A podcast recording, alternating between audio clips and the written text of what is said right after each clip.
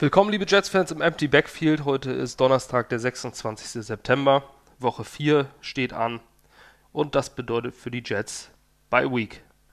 Ähm, wir können nicht verlieren am Wochenende, was schon mal ganz positiv ist. Ähm, allerdings können wir auch nicht gewinnen und auch nicht back on track kommen. Ähm, vorerst folgt mir auf Twitter gggbasti, folgt unserer Seite ggg Redaktion und am besten auch, wenn ihr die auf den Plattformen seid bei Instagram, Gangrene Germany mit Unterstrichen und auf Facebook Gangrene Germany, alles rund um die New York Jets. Unser sogenanntes Mutterschiff. Auf dieser Seite veröffentlichen wir auch unsere schriftlichen Artikel. Ähm, in der laufenden Saison sind, äh, sind News etc. etwas weniger. Also wir machen einzelne News-Updates, wenn es mal Spielerverpflichtungen gegeben hat. Ähm, meistens sind es meine äh, Movements, also nichts Großes Bedeutendes, sondern irgendwo am Ende des Practice Squads und äh, wenn jetzt einzelne Spieler ins Practice Squad gesigned werden, ähm, machen wir das nicht immer als äh, News, denn ich denke, jeder, der uns hier zuhört oder der uns folgt, ist auch mit den üblichen News-Seiten verbunden und über manche Dinge muss man jetzt nicht besonders viel schreiben. Das hat man zum Beispiel gesehen daran, als äh, Quarterback David Fails vor dem Spiel zu den Jets kam, gesigned wurde, gleich in den Active Roster natürlich, damit wir einen Backup-Quarterback haben. Und was haben wir nun? Nicht mehr David Fails. Der ist nämlich gleich wieder gegangen worden anschließend. Ähm, er war nur so eine, so eine Notoption, hat wahrscheinlich dafür einen netten Gamecheck bekommen. Aber das war es jetzt auch schon wieder. Der wäre reingekommen, wenn Luke Falk ähm, sich verletzt hätte. Was nicht passiert ist, glücklicherweise. Denn äh, mit Verletzungssorgen haben wir schon genug zu kämpfen. Und da kommt jetzt die Bye Week sehr gelegen. Vorab als News, wir haben schon wieder einen neuen Quarterback. Das ist nicht David Fales, sondern Mike White. Mike White wurde 2018 in der fünften Runde von den Dallas Cowboys geholt und hat äh, in seiner Karriere bei zwei verschiedenen Colleges gespielt, unter anderem Western Kentucky. Ähm, in Western Kentucky wurde er, ähm, spielte er so gut, dass er gedraftet wurde in der fünften Runde. Die äh, Dallas Cowboys haben ihn allerdings als obsolet gesehen und ihn gecuttet. Und nun ist er bei uns im Practice Squad. Ähm, alles deutet darauf hin, dass man irgendwie davon ausgeht, dass Sam Darnold in Woche 5 wieder fit ist. Ähm, er macht wieder leichtes Konditionstraining. Er ist selber guter Dinge. Ähm, man liest eigentlich nur Positives und ich gehe stark davon aus, so wie es, äh, so wie sich das überall herausliest, dass wir in Woche 5 gegen die Philadelphia Eagles Sam Darnold wieder als Quarterback sehen.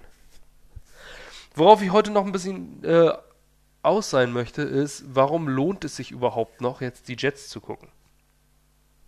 Ähm, jeder, der das hier hört, wird Jets-Fan sein. Oder zumindest Sympathisant. Ähm, Gehe ich zumindest mal stark von aus. Wenn, wenn andere das hören, schönen Gruß an euch, schön, dass ihr uns hört. Ähm, für euch lohnt sich dieser Part vielleicht etwas weniger, es sei denn, ihr verfolgt auch die Jets. Ähm, wir stehen 0-3 da. So, das ist jetzt nicht so, dass man sagt, ähm, die Playoff Run ist noch möglich. Ähm, das hat Adam Gase zwar mal geschafft. Er startete äh, in seiner ersten Saison mit Miami 1-4 und erreicht am Ende mit 10-6 die Playoffs. Ähm, was in der diesjährigen AFC vielleicht mit 10-6 eher nicht möglich ist. Man muss dran denken, dass 2015 standen wir mit 10-6 da und haben die Playoffs am Ende nicht erreicht. Da hätten wir ein 11-5 gebraucht. So. Ähm, 0-3 Teams laut, äh, Statist, äh, laut Statistik erreichen zu 3% die Playoffs. So, also müssen wir nicht damit rechnen, dass die Jets jetzt hier einen Playoff-Run hinhauen. Ähm, wir haben möglicherweise die vermeintliche Easy Schedule zum Ende, aber in dieser Easy Schedule, die wird bemessen an den Siegen im letzten Jahr, ähm, stehen unter anderem auch noch die Buffalo Bills und die Jacksonville Jaguars. Das ist alles keine Laufkundschaft. Zweimal Miami, okay, diese Spiele müssen gewonnen werden. Wenn man da verliert, dann ist man wirklich im Krisenmodus. Ähm, aber da muss man, ähm, da muss man, ja, jetzt habe ich ein bisschen die Fahnen verloren. Wie auch immer. Ähm, 0-3 stehen wir da, wenn wir jetzt 50% der Spiele gewinnen, auch gegen die Gegner, die machbar sind. Etwas mehr als 50%, sprich wir machen jetzt, wir würden jetzt ab jetzt eine neue Saison starten. Dann könnten wir, wenn wir mehr als die Hälfte Spiele, der Spiele gewinnen, bei 7-6 stehen. 7-6 mit drei Niederlagen zu wäre 7-9. Das wäre eine wünschenswerte Saison aktuell für mich. Wenn wir jetzt die 8-8 oder die 7-9 erreichen, dann kann man wieder positiv in die Zukunft gucken. Wir haben uns wirklich, wirklich geärgert und äh, sind alle furchtbar sauer. Ähm, aber zu der aktuellen Situation, wie das alles gelaufen ist, muss man Adam Gase ja auch mal zugute halten, dass er wirklich, wirklich Pech hat, was seine Situation angeht. In Miami musste er mit Ryan Tannehill, Mr. Glass himself, leben, ein guter Quarterback, der halt auch nicht mehr als gut ist oder ganz gut und dazu ständig verletzt. Immer mit Backup-Quarterback spielen musste. Ähm, jetzt kommt er hier nach New York und muss innerhalb von drei Spielen mit drei verschiedenen Starting Quarterbacks ins Spiel gehen. Das ist nicht einfach ähm, und führt mit Sicherheit nicht dazu, dass du leicht, leicht Spiele gewinnst. Klar, der Gameplan war kacke. Das war auch zugegeben. Und äh, wenn man sich als Vergleich mal, also wenn ihr alle den Game Pass habt, guckt euch mal das Spiel an Arizona Cardinals gegen Carolina Panthers. Und guckt euch Carolina an, bei denen Kyle Allen als Quarterback reinkommt. Ich weiß nicht, ob der jetzt Rookie ist oder ob der irgendwo mal anders im Practice Squad war. Auf jeden Fall hat er bisher noch keine Erfahrung in dieser Liga.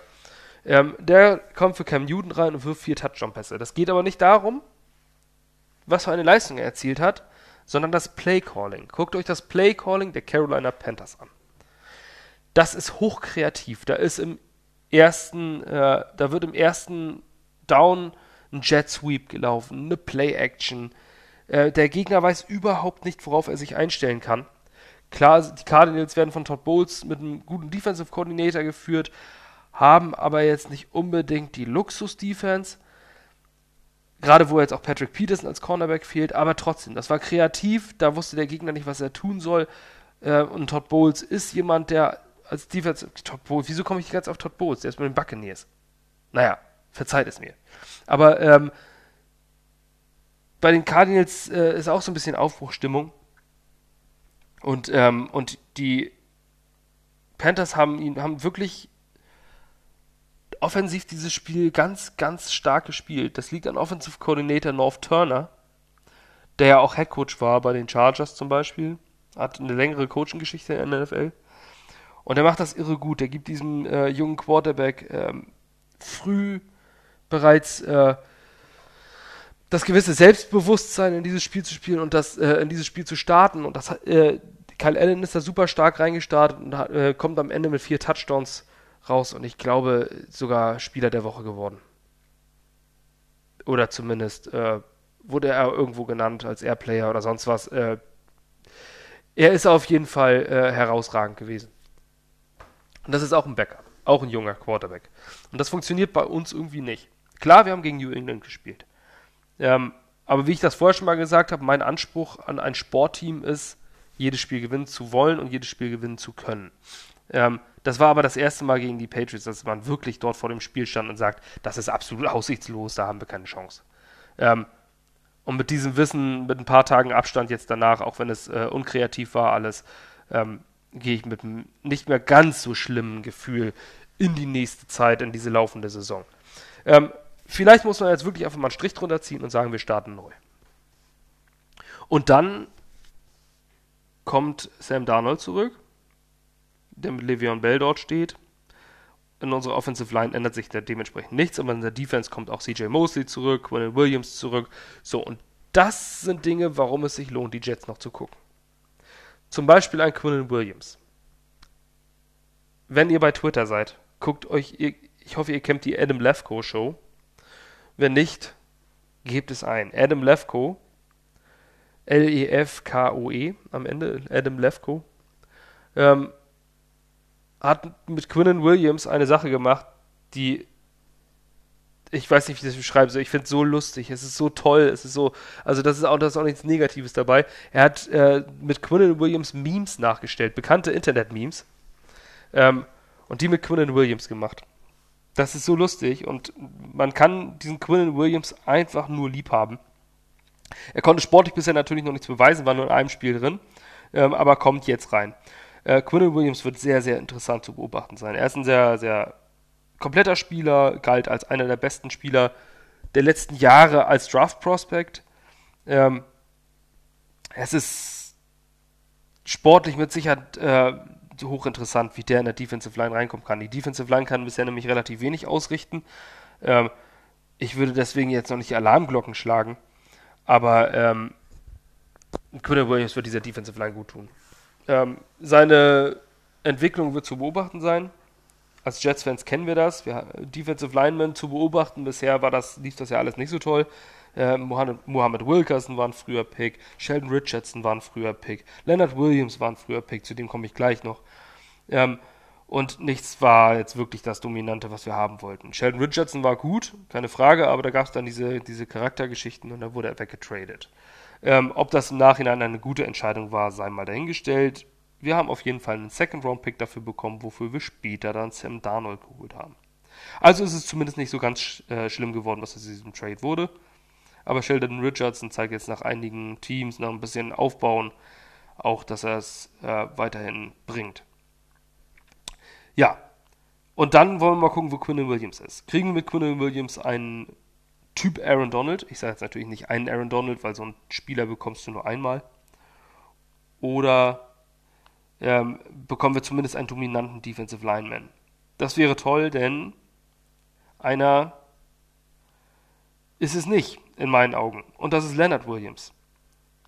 Der Mann, bei dem wir seit Jahren auf ein Breakout-Game warten. Und es, wird im, es werden immer Ausreden gesucht. Ist denn Leonard Williams vielleicht äh, immer gedoubleteamed und kann es deswegen nicht schaffen? Ähm, die Coaches der Defensive Line sind furchtbar stolz auf Leonard Williams und er macht ja so einen tollen Job und ähm, haben jetzt gerade ihn hochgelobt. Ähm, ich verstehe dieses Hochlob nicht. Leonard Williams ist in seinem fünften Jahr, es ist jetzt quasi sein Contract Year. Er ist in der Fifth Year Option und muss bringen, muss liefern. Ähm, der wird auch nicht immer gedoubleteamt oder getriple-teamt oder sonst was. Da sind ja auch noch andere Leute vorne. Und äh, Leonard Williams hat es bisher geschafft, in viereinhalb Jahren 17 Sacks auf die, seine Uhr zu bringen. 17. Das ist ziemlich wenig. Ähm, natürlich sagt man immer, alles klar, aber er hat ja seinen Quarterback-Hit. Oder er hat seinen Quarterback-Hurry. Toll. Aber Football ist ein Game of Results. Man muss Zahlen liefern am Ende. Und die liefert Leonard Williams entsprechend nicht. Ähm, so wie zum Beispiel diese Saison. Er hat ähm, nur zehnmal einen Einfluss auf den Quarterback gehabt insgesamt. Er hat in drei Spielen die er komplett gespielt hat, 10 Tackles, davon 3 Solo-Tackles und 7 Assist-Tackles und 3 Quarterback-Hits. Also, wo er nicht, wo dem Quarterback nochmal so, eine, so, so einen kleinen Schubser mitgibt oder so einen Punch mitgibt oder sowas. Das ist, das sind keine guten Zahlen. Das sind keine Zahlen für einen zweistelligen Millionenverdienst. Äh, und auch keine guten Zahlen dafür, ähm, was am Ende dass es am Ende rechtfertigen würde, ihm einen langfristigen Vertrag zu geben. Da ist die Frage jetzt, lohnt es sich jetzt, einen Leonard Williams wegzutraden? Oder gibt man ihm einen langfristigen Vertrag? Das ist mit Sicherheit eine schwierige Entscheidung. Aber dadurch, dass Henry, Henry Anderson für, für die weitere zwei Jahre gebunden haben, gut, der ist auch sehr blass bisher diese Saison geblieben, was, was das Sportliche angeht. Und, ähm, aber wir haben dann zumindest Henry Anderson, Quinn Williams.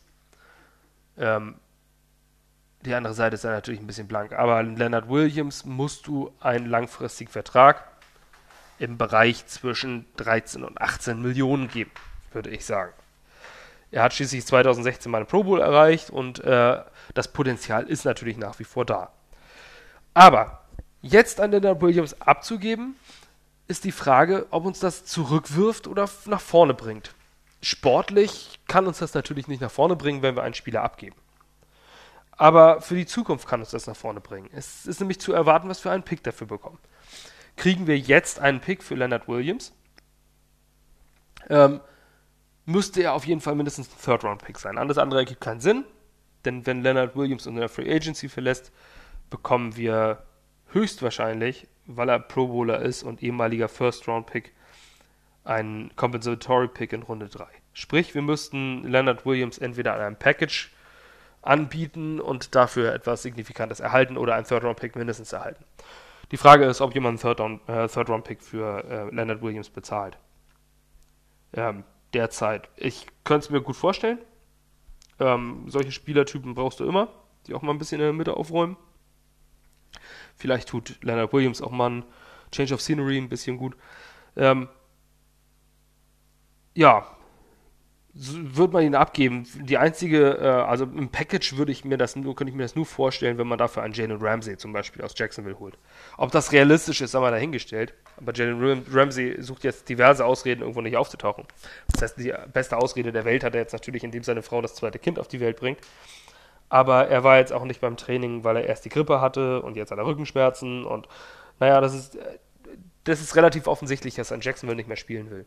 Ähm, man sollte ein Angebot machen und ich würde ein Angebot äh, hinlegen und sagen, ich gebe euch äh, Leonard Williams und unseren äh, Second-Round-Pick ähm, und gebt mir dafür Jalen Ramsey. Und vielleicht reagieren die Jaguars drauf oder sagen, Mensch, gib doch mal einen First-Round-Pick, den brauchen wir, plus Leonard Williams.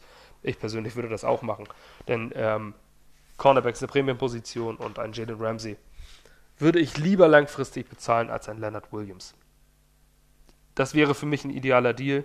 Die Frage ist, ob die Jaguars das machen, ob Jalen Ramsey da überhaupt Bock hat. Es ist alles sehr spekulativ. Aber das ist zumindest äh, eine der Optionen, wie man dieses Team jetzt spontan improvisieren kann. Nicht zum Win-Now-Team machen. Ähm, ja, das ist Leonard Williams. Und warum lohnt es sich noch, die Saison zu gucken? Da nenne ich einen Fünftrunden-Rookie namens Blake Cashman.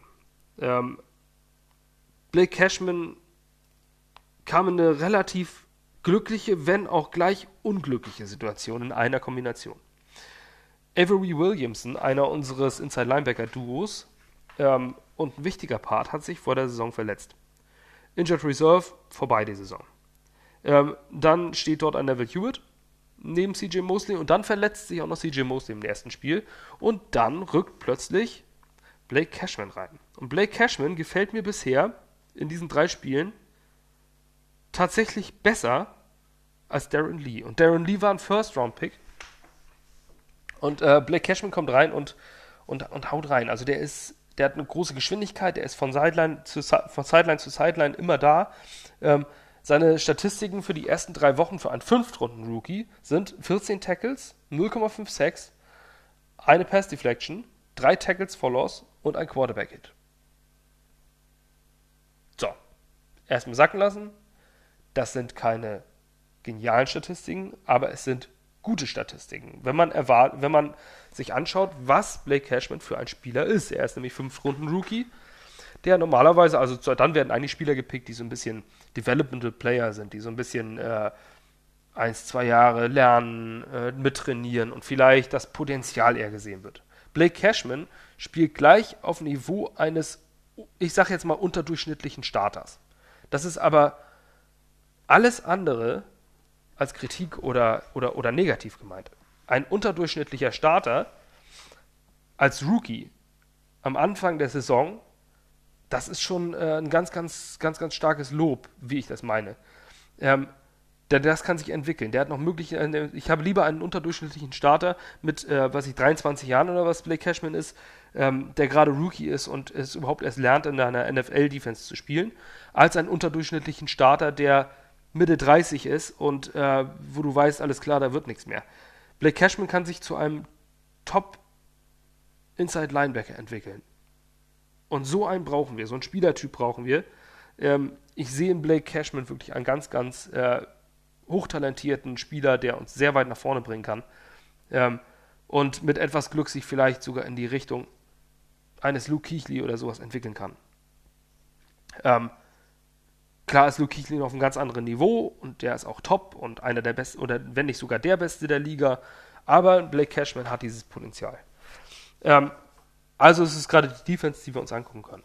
Ähm, die Defense ist auch bisher gar nicht so schlecht, auch wenn man äh, jetzt ein paar Probleme hatte mit der, mit der Coverage, sind wir in diesen DVOA-Ratings. Das nennt sich, äh, ja, ich weiß jetzt gerade nicht, wie der Begriff ist, aber es ist eine, ähm, das ist ein Rating, das sich von Football Outsiders, das, das angepasst ist. DVOA wird deswegen eingesetzt, weil, äh, weil sich die Statisten, Statistiker, äh, Statisten, Statistiker irgendwann gesagt haben, ähm, von Football Outsiders, ey Mensch, wir können doch nicht alles nach Yards bemessen, denn in Garbage Time ein drittes und 20, wenn du da einen Screen Pass machst und die stehen alle in der Prevent Defense, ähm, dann machst du 15 Yards, dann tackeln die dich und dann hast du 15 Yards gut, liest sich gut in den Statistiken, aber diese 15 Yards haben überhaupt gar nichts gebracht. Ähm, jetzt habe ich es wieder. DVOA heißt Defense Adjusted Value over Average. So, nochmal, Defense, äh, Defense Adjusted Value over Average. Also wird der, dort, werden dort diverse Sachen, etwas kompliziertem, ähm, komplizierte Rechnung einbezogen, ähm, was, was es auch effektiv war. Also die Effektivität dieser gewonnenen Yards. Dort steht die Jets Defense auf Platz 11. Nach drei Spielen. Nach drei Spielen gegen, ähm, immerhin gegen Buffalo, gegen New England und gegen Cleveland. Äh, gut, Buffalo ist improvisierte Offense, die sind aber trotzdem stark, die stehen jetzt bei 3-0, nicht umsonst. Ähm, und Cleveland und New England brauchen wir uns nicht drüber unterhalten, die haben die besten, mit die besten Offenses der Liga, auch wenn Cleveland gerade ein wenig struggelt. So, also wir sind gar nicht so schlecht in der Defense. Und das trotz zwei fehlender Starter. Und da ist also nicht unser Problem. Unser Problem ist dort ganz offensichtlich, das sind Pass-Rush und Cornerbacks. Bei den Pass-Rushern tut sich gerade was. Es werden sechs Leute äh, sind zum ähm, sind da aktuell zum ähm, Workout. Unter anderem Shane Ray, 2015er First-Round-Pick der Denver Broncos. Ähm, der hatte große Verletzungsprobleme, hat aber in seiner ersten Saison vier, in seiner zweiten Saison acht Sacks erreicht. Mit acht Sacks wäre er letztes Jahr bei, bei den Jets zum Beispiel ähm, Sackleader und hatte dann ähm, am Handgelenk eine Verletzung, die ihn zwei Jahre quasi rausgenommen hat. Ähm, ich will unbedingt Shane Ray in diesem Roster haben. Shane Ray ist ein Outside Linebacker, Pass Rusher, Edge Rusher, ähm, der bisher hinten weggefallen ist ähm, aufgrund Verletzungen und äh, im Schatten von Von Miller stand. Aber den muss man jetzt einfach mal aufnehmen. Man muss es einfach mal versuchen. Stell ihn mal rein. Vielleicht hat er es noch. Der ist noch nicht alt. Wir können auch gar nicht schwächer werden. Wir haben schließlich Jordan Jenkins als einzigen wirklichen Edge Rusher.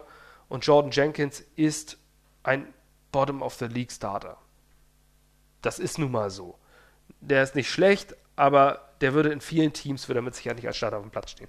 Also versucht es, nehmt mal einen Shane Ray und dann können wir mal sehen, äh, was der eventuell erreichen kann. Ich meine, mehr als ein Minimum-Contract wird er nicht bekommen, wenn er schon zum Workout überhaupt kommen muss und nicht einfach so von der Straße gesigned wird, also nimmt man ihn. So, wo wir bei DVOA waren, unsere Offense ist übrigens Platz 31. Ähm, das sagt auch viel für den Coach aus, denn ähm, es wird einfach zu den richtigen äh, oder zu den entsprechenden äh, Zeitpunkten nicht das richtige Play ausgesucht und dementsprechend stehen wir auf Platz 31, da muss ich was tun. Mal gucken, ob wir mit Sam Darnold dort aus dem Jammertal zurückkommen. Ähm, ich glaube, das war es auch schon für heute. Äh, ich habe jetzt zumindest keine weiteren Sachen. Ähm, ja, abonniert unsere Show und äh, besucht unsere Seiten auf Twitter, auf Instagram und auf Facebook. Es wäre schön, wenn ihr uns folgt. Ähm, demnächst gibt es wieder einen, äh, den nächsten größeren Podcast werden wir jetzt Richtung Wochenende machen. Ähm, über die Bye Week und ein bisschen die allgemeinen Themen. Und dann steht bald auch schon ein Preview an mit den Philadelphia Eagles und dort werden wir ein Crossover machen. Das ist jetzt exakt, ungefähr in einer, äh, einer Woche werden wir das aufnehmen. Äh, mal schauen, welcher Gast diesmal von den Philadelphia Eagles für uns da ist. Folgt uns am Empty Backfield, lasst uns ein Review da. Ich danke euch fürs Zuhören und einen schönen Start Richtung Wochenende.